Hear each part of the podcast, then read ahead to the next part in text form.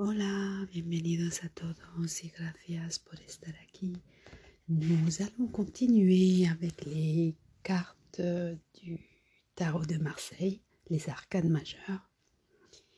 Y hoy vamos a ver la carta del emperador. On va voir aujourd'hui la carte de l'empereur. Bien, pues eh, el emperador corresponde a, el arquetipo vinculado como el padre. Es un hombre poderoso, un homme puissant, l'archétype du père. Es un hombre protector que da seguridad estable y también tiene una fuerte intuición. Se trata de una persona activa que representa el aspecto material, representa lo concreto, el dominio, la dominación, el dominio, el poder.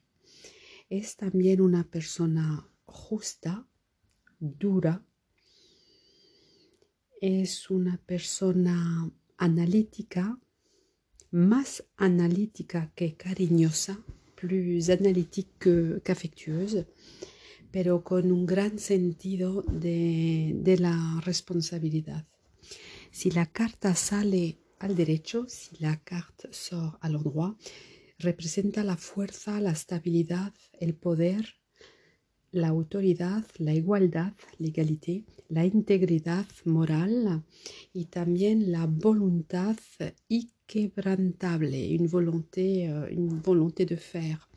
Es también una persona protectora y una persona importante y generosa. Es una persona que tiene la solución de los problemas materiales Además tiene una energía sexual y representa la potencia de fecundación. Si la carta sale al revés, si la carta sort à l'envers, representa la debilidad, la fragilité, la indecisión, la falta de eficiencia, le manque d'efficacité, un carácter,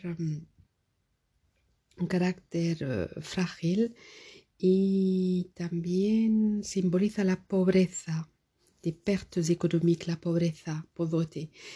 Eh, puede ser uh, también que tenga un comportamiento, comportamiento, perdona, un comportamiento autodestructivo, que sea testarudo, que la persona têtue, una persona testaruda y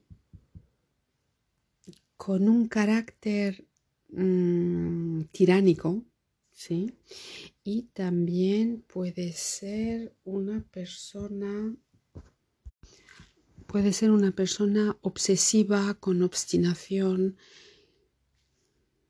Bueno, pues esto es la carta del emperador.